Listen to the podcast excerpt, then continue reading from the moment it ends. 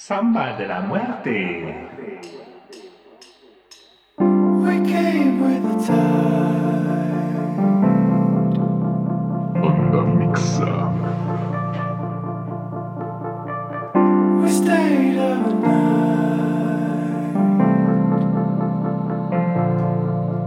Donc bonsoir à tous, on est au hasard ludique, c'est Porte de Saint-Ouen à Paris et on y retrouve Samba de la Muerte, bonsoir. Salut. Donc tu viens de sortir ton dernier album Life with a Large Opening. Euh, Alors on va revenir sur tout ça dans un instant, mais d'abord tu as un concert là qui va commencer à 21h. Dans quel état d'esprit tu es en général avant le concert et puis même maintenant, là tout de suite euh, au hasard ludique? Ben, on, vient de finir les balances, et c'est- prêt, on est, on est prêt à monter sur scène. euh, on va boire une bière et puis, euh, puis attendre que les gens arrivent. Et puis l'état d'esprit est assez excité et voilà, j'ai hâte de- de- d'en découdre avec Paris. C'est toujours agréable de venir, de venir jouer à Paris, le, le public est assez chaud, donc c'est- chouette. Donc tu es dans une ambiance plutôt sereine euh, pour ce concert-là? Ouais ouais ça va, ouais, j'essaie de pas trop me mettre la pression. Après euh, il y a toujours un petit stress euh, qui va monter jusqu'au moment de monter sur scène, mais, euh, mais le, le lieu est chouette là ici, donc ça va, je pense que ça va être assez agréable et on va, on va, on va- je pense qu'on va passer un bon moment. S'il y a du monde, il devrait y avoir du monde, ça va être bien. D'ailleurs, voilà, on précise que le, hasard ludique à Paris est un lieu assez particulier hein, qui est sur le- les voies de la petite ceinture euh, d'une ancienne ligne abandonnée euh, qui, faisait le tour de Paris. Donc, c'est un lieu assez insolite à, visiter si vous êtes euh, amateur de ça. Pour ton projet Samba de la Muerte, c'est un nom plutôt original. Est-ce que ça t'est déjà arrivé qu'il y ait des gens qui le prennent au premier degré et qui s'attendent à écouter de la samba? Ouais, ça m'est arrivé un peu au début du, du projet. On, jouait beaucoup, euh, c'était plus folk euh, la musique euh, que, que je composais. Et on nous faisait beaucoup jouer dans des églises ou dans des, sacralisés, parce que c'était voilà, la, musique folk, ça, ça, marchait bien dans ce genre d'endroit. Je me souviens d'un concert à Orléans où il y avait pas mal de gens qui étaient venus et qui pensaient qu'on allait jouer de la samba. Et, finalement, ils ont bien aimé quand même. hein. Ils, ils ont été un peu surpris, mais j'aime bien ce côté surprenant dans ma musique en général. Et puis avec ce nom. Euh, qui est un peu euh, mystique. euh, c'est- chouette de, de jouer un peu là-dessus. Donc ouais, c'est arrivé, mais là maintenant, je crois que les gens ont compris ce que c'était. Et donc, du coup, l'origine de ce nom, peut-être? Et ben c'est une chanson d'un groupe qui s'appelle Gablé, qui est un groupe bas normand que j'ai euh, beaucoup écouté euh, à une époque. J'écoute toujours d'ailleurs. Et à l'époque où je cherchais un, un nom de, de groupe. Euh, pour faire mon premier concert, ils, avaient sorti un album euh, qui s'appelle Cuter's Cut. Sur cet album-là, il y avait un morceau qui s'appelait Samba de la Muerte. Et j'adorais ce morceau, et puis je trouvais que l'association de la samba, de la mort, euh, d'une danse un peu morbide, collait bien avec l'univers que j'avais envie de développer. Et, euh, et voilà, j'ai gardé ce nom-là, je ne savais pas que ce projet allait durer comme ça, et, euh, et puis je l'ai gardé, et puis, euh, puis ça, ça lui va bien, ça lui, je le porte toujours bien. On a souvent en tête le, le mythe de l'artiste torturé qui écrit des textes sombres, qui est un peu euh, psychologiquement pas bien, tout ça.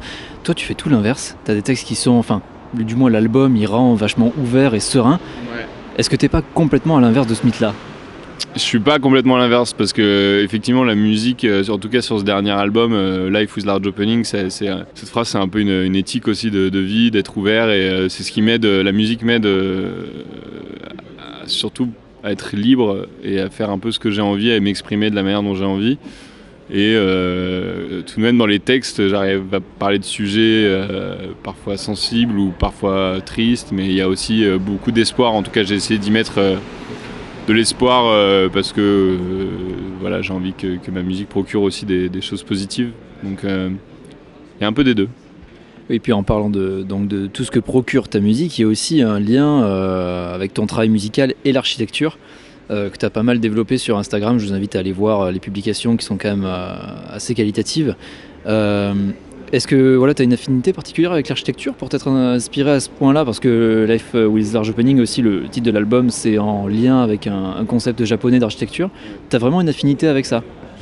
Ben, euh, euh, c'est surtout cette, euh, cette phrase Life with Large Opening. En fait, quand je suis revenu du Japon, effectivement, l'architecture m'avait marqué. Quoi. Enfin, à Tokyo, il y a cet immeuble que j'avais vu euh, à Tokyo qui s'appelle Life with Large Opening et j'ai découvert en rentrant et je cherchais un nom pour l'album. J'avais déjà composé l'album et moi je voulais l'appeler Home à la base. Mais ça s'est vachement bien rejoint et je trouve que ça avait une. À la lecture, euh, ça, évoque beaucoup de choses euh, aussi pour le public, ça laisse vachement de place à l'imaginaire.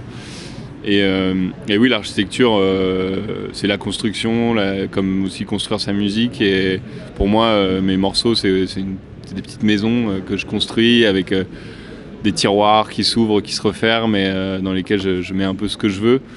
Et, chaque morceau est une, petite maison comme ça. Donc ouais, il y, a quelque chose. Et puis c'est un album assez urbain. Contrairement à Colors, qui était l'album précédent, qui était beaucoup plus sur les grands espaces. Là, il y a quelque chose de plus frontal. J'imagine beaucoup plus d'immeubles, de, villes.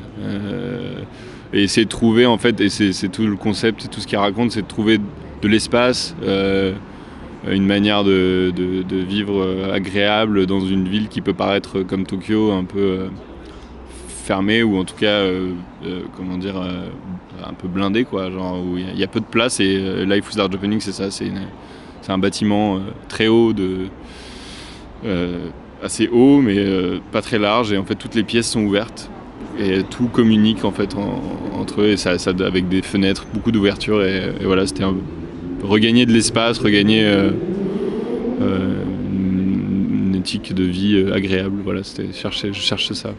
Euh, on sent que ton album est assez spontané dans la composition. Comment tu, comment tu travailles? Tu composes sur le moment, tu te dis ah bah tiens ça c'est cool, je prends mon, mon clavier, tu travailles sur un Wurlitzer il me semble, donc Ouais. tu prends le, ce clavier là direct et tu composes comme ça? Ouais, c'est euh, en fait j'ai pas, euh, j'aimerais bien le faire avec Samba, mais j'ai pas, j'ai pas eu encore l'occasion de faire comme certains groupes. euh, on se dit, on prend deux semaines dans un studio et on enregistre l'album qu'on a déjà écrit, qu'on a répété. Vu que là, je suis, je joue avec des musiciens sur scène, mais je fais aussi beaucoup de choses tout seul.